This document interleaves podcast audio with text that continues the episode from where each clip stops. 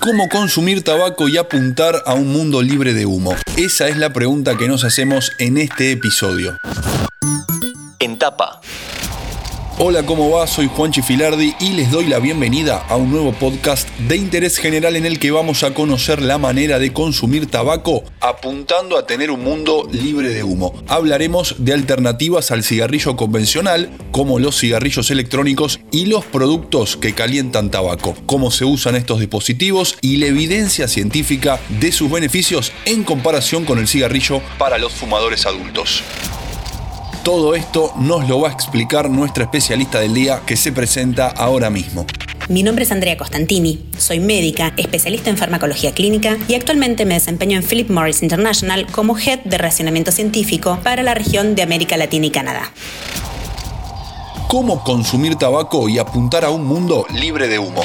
Actualmente en el mundo hay más de mil millones de fumadores y la Organización Mundial de la Salud estima que de acá a 5 o 10 años va a seguir habiendo el mismo número de fumadores en el mundo. Para este grupo de adultos fumadores que de cualquier manera continuará fumando, existen hoy día productos alternativos que le permiten continuar consumiendo tabaco y o nicotina libre de combustión, sin quemar el tabaco, sin generar humo. En Philip Morris estamos trabajando desde hace más de dos décadas en el desarrollo de productos alternativos que le permitan al fumador que va a continuar fumando tener una experiencia similar a la de un cigarrillo, pero sin quemar tabaco. De esta manera, estamos contribuyendo a crear un futuro libre de humo.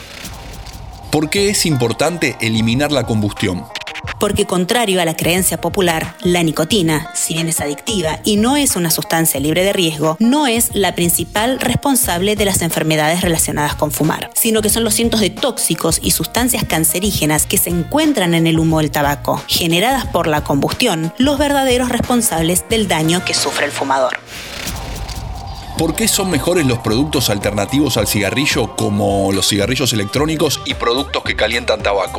Porque si bien estos productos entregan nicotina al usuario de manera similar, al no quemar tabaco reducen de manera significativa la emisión de sustancias tóxicas y cancerígenas en el aerosol que generan, disminuyendo como consecuencia la exposición del cuerpo de los usuarios a estas sustancias que son las verdaderas responsables del desarrollo de enfermedades.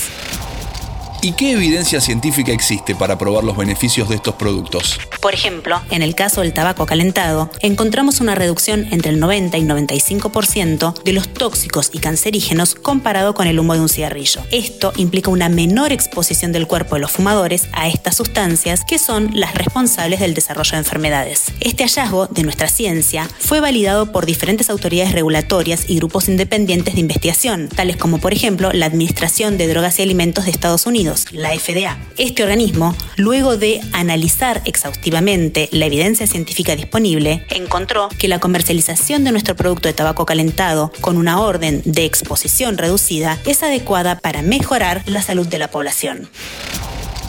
Hablemos ahora de la decisión que tomó Philip Morris para dejar de vender cigarrillos. Philip Morris tomó hace ya cinco años la importante e irrevocable decisión de dejar de vender cigarrillos lo más pronto posible porque podemos. Gracias a la transformación de nuestra industria, contamos con la tecnología y el capital humano para desarrollar estas alternativas y porque la sociedad lo demanda. Una reciente encuesta encontró que casi 8 de cada 10 encuestados considera que los adultos fumadores que continuarán fumando deben tener acceso a alternativas libres de humo ¿Cómo funcionan estos productos alternativos que entregan nicotina pero no generan humo?